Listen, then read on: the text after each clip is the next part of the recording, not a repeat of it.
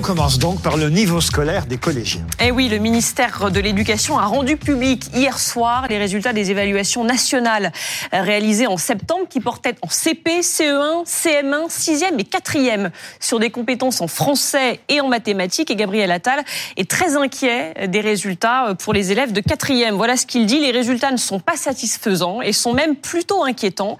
Un peu plus de la moitié des élèves ne lisent pas convenablement et en mathématiques, plus de la moitié ne maîtrisent pas la résolution de problèmes et la géométrie. Alors, on leur a fait un petit test à Nice euh, à ces élèves de, quatrième. Notre correspondant euh, Benoît Ruiz leur a donné les fleurs du mal euh, à lire de, de Baudelaire. Bah, effectivement, vous allez le voir, c'est pas toujours très très fluide. On regarde. Ils sont des serviteurs de leurs esclaves, tout mon, tout mon être obéit, assez vivant flambeau.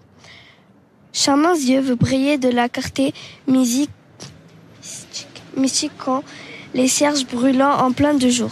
Je croyais avoir mis, avoir uni par un nouveau dessin les hanches de l'Antiope au buste d'un imberbe. Les fleurs du mal, en luttant angoisse, angoisse funèbre, funèbre contre un gigantesque remous. De ce terrain que vous fouillez maintenant, résigné et funèbre de tout l'effort que de vos ténèbres, de vos vertèbres ou de vos muscles dépouillés. C'est dur à lire, les fleurs du mal, dites-vous, Pablo Piovilla. Non, mais c'est pas évident. C'est pas une lecture des plus évidentes, euh, j'imagine, pour des pour des collégiens, euh, les fleurs du mal. Mais après, euh, bon, je... on va pas leur donner Martine à la plage non plus. Mais hein. c'est au programme. Non, mais c'est pas Martine à la plage. Voilà, c'est au programme, mais c'est important qu'il qu là il le déchiffre. Et c'est vrai que la lecture est pas forcément des plus fluides. On va voir peut-être que derrière, ils peuvent en avoir des interprétations et des lectures qui sont très intéressantes. Et attention, on en a quand même quelques-uns. On en a un, euh, un bon élève qui, lui, euh, lit très bien le texte, si on peut retrouver les images. Normalement, on l'a. On m'avait dit qu'on l'avait. Bon, bah, on l'a perdu. bien loin de ces miasmes morbides, va te purifier dans l'air supérieur et bois comme une pure et divine liqueur le feu clair qui remplit les espaces limpides. Derrière les, les ennuis et les vastes chagrins qui chargent de leur poids l'existence brumeuse, heureux celui qui peut d'une aile vigoureuse s'élancer vers les champs lumineux et sereins. Celui dont les pensées comme des alouettes vers les cieux le matin prennent un libre essor, qui plane sur la vie et comprend sans effort le langage des fleurs et des choses muettes. On a laissé un morceau de son visage parce que lui, il méritait quand même qu'on sache, qu sache, qui il était.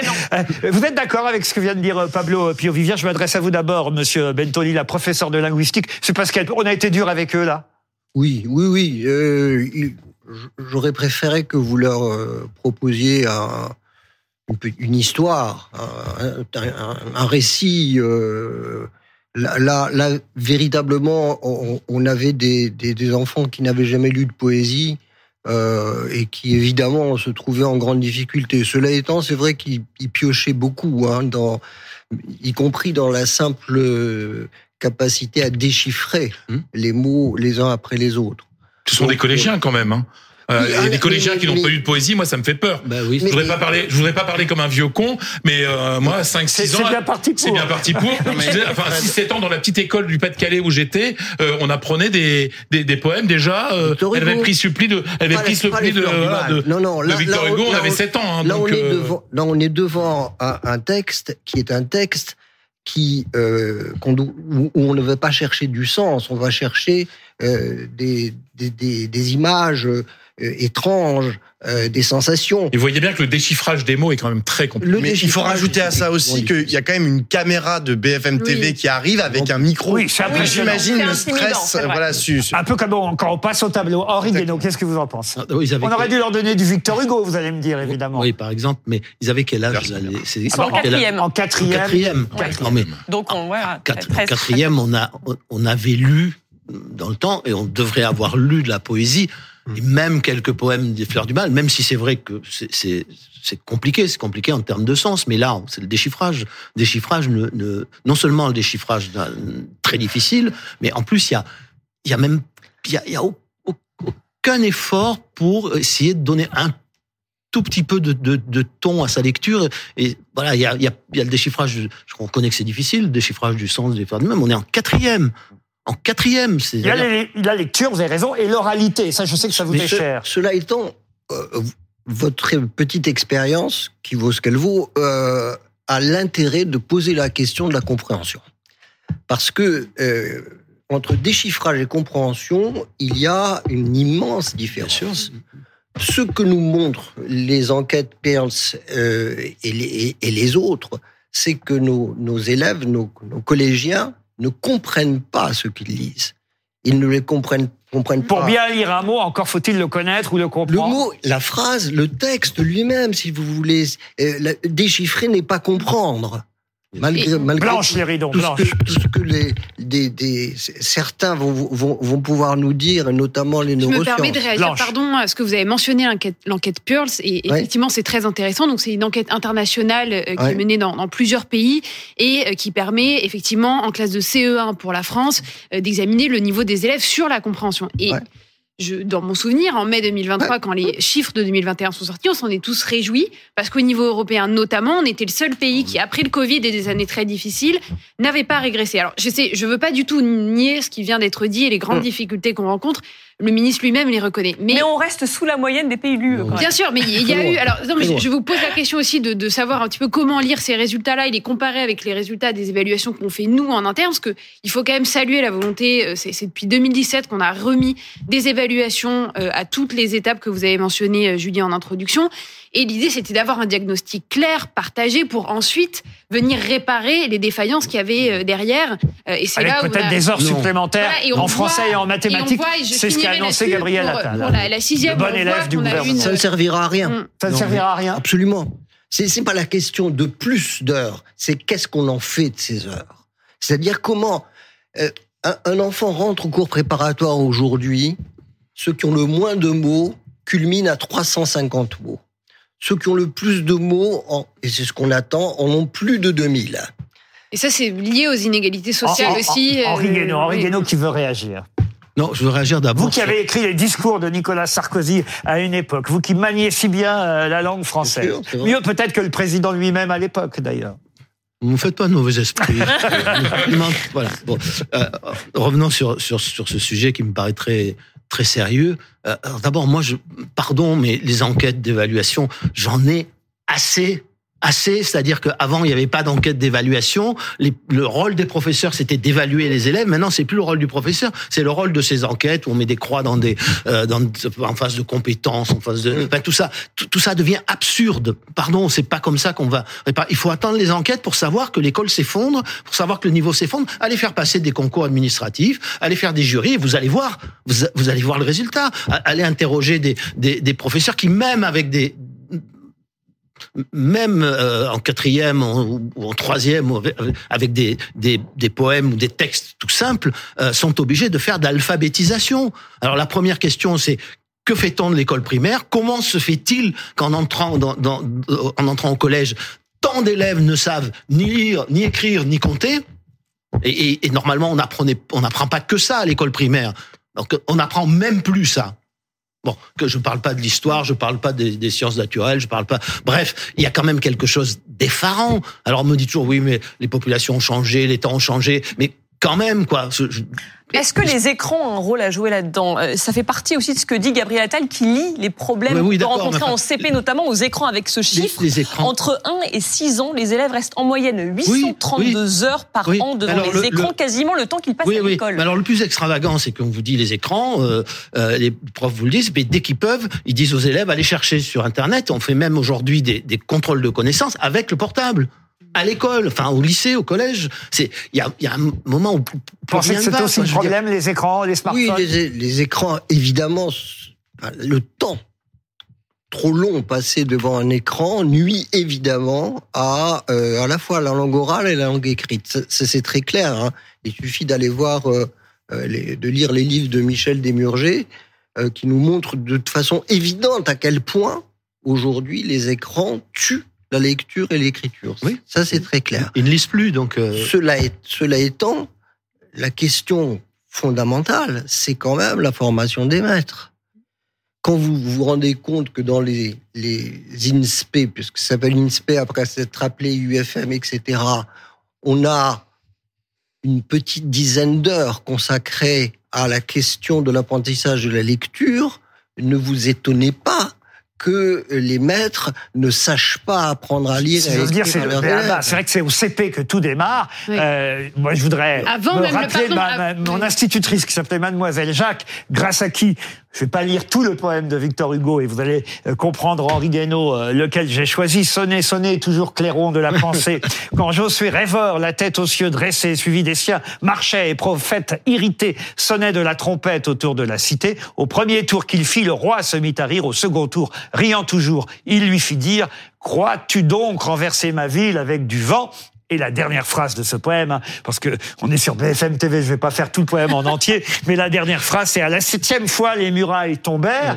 Est-ce que justement, parmi ces murailles de la civilisation, il y a aussi l'éducation? Mais évidemment, il y a l'éducation. Alors, l'éducation n'est pas une garantie suffisante pour empêcher, à coup sûr, euh, la, la sauvagerie de l'homme de ressortir, la barbarie de s'imposer. Euh, après tout, l'Allemagne, dans les années 30, était un des pays les plus éduqués. Et ça n'a pas empêché la barbarie. Mais quand même, quand même, euh, c'est d'abord une digue contre la violence de l'homme et contre sa sauvagerie, et c'est aussi une possibilité pour l'homme de, de s'élever, de s'accomplir, de vivre en société.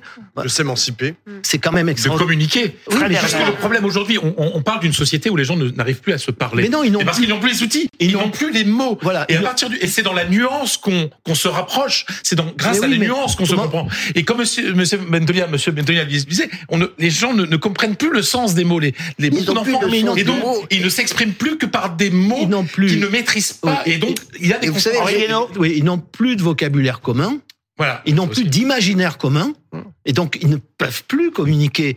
Et donc, enfin, et donc ça laisse la place à la violence. hein, Si, pas ils peuvent communiquer à condition qu'ils soient des clones.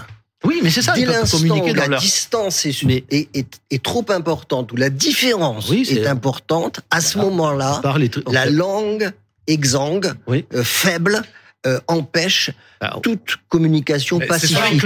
Oui, Ce sont les société des tribus. Pacifique. exactement. On va voir si vous avez le niveau quatrième les uns et les autres. Vous êtes d'accord, Julie Hamet on, Allez. on fait rentrer Et Thomas J'ai j'ai Joubert peur, j'ai peur que ce soit gênant pour nous. euh, On va voir. Avez peur que ce soit la fin de cette émission C'est ça. qu'on On s'est va voir si on a le niveau ils sont pas au quatrième. niveau, ces deux-là. Non, mais c'est. On a effectivement On jouer- on récupéré les questions posées en quatrième à l'occasion de cette évaluation réalisée en septembre. Commençons par un petit problème de calcul mental. Les questions s'affichent sur ce grand tableau. 12 x 7 plus 12 fois 3. Alors, comme pour euh, les élèves de quatrième, vous avez le droit à quatre propositions. 120, 240, 36, Oui, ça, c'est- 84. 100, 120. 120, effectivement. Ouais, on est la bon. fameuse règle euh, de euh, la Je multiplication. vous jure qu'on qui- nous a pas donné les résultats avant. hein. ça, je l'assure également. La multiplication donc est prioritaire sur l'addition. Il faut faire donc 12 fois 7 d'abord, puis 12 fois 3, Donc, il y a pas ce qui nous donne un total de 120. On va rester dans des questions faciles quand même pour Merci commencer. Laurent Romeshko. Exercice de fraction, on est un petit peu dans les chiffres et les lettres, c'est pas faux. 0,3 s'écrit aussi un tiers, 3 dixièmes, 3 centièmes ou 0 sur 3. C'est plus dur, hein, réfléchir. Dur. Petit c'est plus fraction. facile. Allez-y Pablo. Ah Non, mais c'est 3 dixièmes. C'est effectivement 3 trois dixièmes. Là, c'est l'évidence. Faut pas être en 0,3 quatrième. est Oui. Et d'ici, comme j'ai pas justement 3 dixièmes, je voyais pas la réponse. Pas mal. Non, mais On il va compliquer un petit peu les choses. On passe Pardon, faut euh, pas monsieur jusqu'en quatrième pour, pour, pour écrire 0,3 égale 3 sur 10. quoi. Enfin, enfin, je, je- Mais c'est pourtant des questions de mais l'évaluation. C'est c'est là où vous voyez ce que veut dire, ce que veulent dire ces évaluations, c'est-à-dire rien du tout, quoi. C'est, c'est- Ah Oui, mais, c'est mais, mais ça montre que justement, même ça, on n'y n'a arrivent pas, on n'en a même pas besoin. Enfin, je veux dire, c'est, troisième exemple. Allez. Avec une équation Et après, pour, on, pour on- continuer. on vous donne la parole. Un troisième exemple. Regardez l'expression A égale 1 plus 3x. Quelle est la valeur de A pour x égale 8 Réfléchissez bien. Il faut évidemment remplacer Ah bah, le c'est x par 8. Et on arrive à 25. C'est Julie Hamet qui compte le mieux autour de cette table. Ça ne m'étonne pas. Les mathématiques au quatrième, c'est aussi les, les fameux problèmes euh, de maths, bien sûr. Un problème de mathématiques comme on, on- on les adore. Max Le a dernier, hein, Thomas. un spectacle, ça va vous parler Laurent, qui dure 135 minutes. Comment cette durée peut-elle s'écrire autrement. Voici les quatre propositions. Ça, ça va.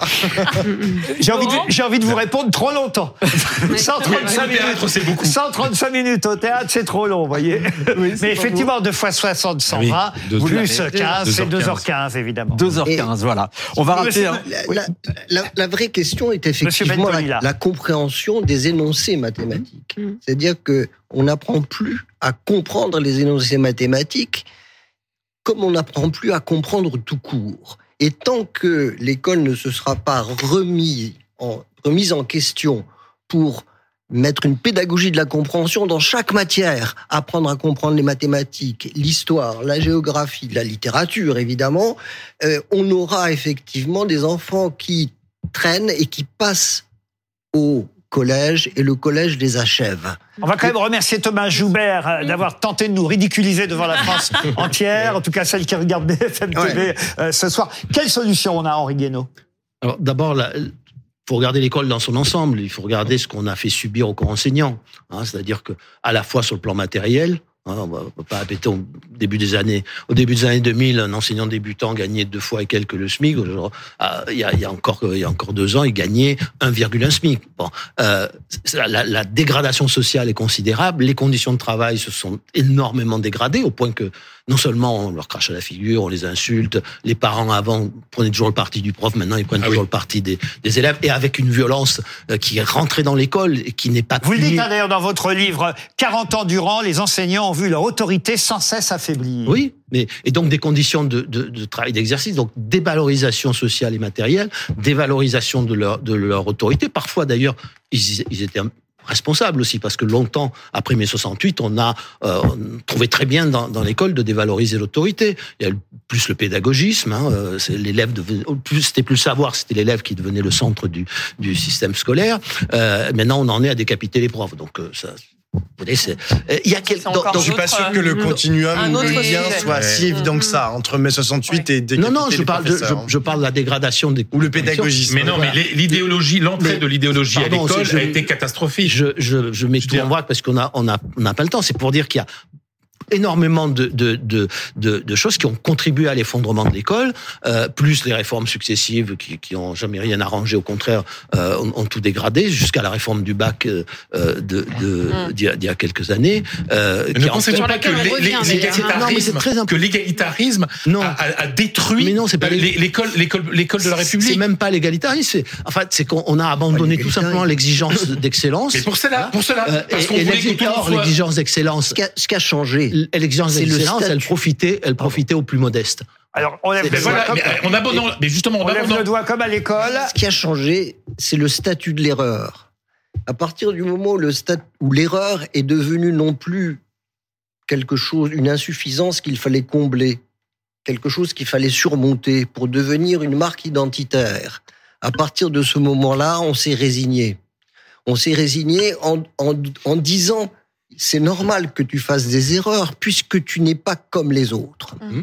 Et ça, si vous voulez, c'est le contraire de l'école de la République. L'école de la République, c'est pas ça. Blanche Alors, une minute. Pour, pour revenir euh, sur le, les solutions, parce que c'était la question que vous, vous évoquiez avec Monsieur Guénaud, vous posiez vous la question tout à l'heure. Que fait-on à l'école primaire? Eh bien, il faut continuer à mettre absolument le paquet sur l'école primaire, ce qui doit être l'absolue priorité, puisqu'on sait que tout ce qui n'est pas fait à l'école primaire, il faudra, on n'arrivera pas à le rattraper au collège et au lycée. Bien sûr. Et donc, il y a quand même le dédoublement des classes de CP, de CE1 et de grande Bien sûr, bien sûr. Et à l'école maternelle. avant le CP. Et ça, c'est un investissement qui est absolument. Ce qu'a fait Blanquer était très bien à ce niveau-là. Et, voilà, donc sur le dédoublement des classes. Là, les, élèves de quatrième qui ratent tous, c'est le, résultat de Blanquer. Les élèves de sixième qui réussissent, c'est la génération les sixièmes, les sixièmes qui réussissent particulièrement bien. Euh, Donc il y a du progrès quelque part. Ceux qui ont bénéficié. Un peu d'optimisme.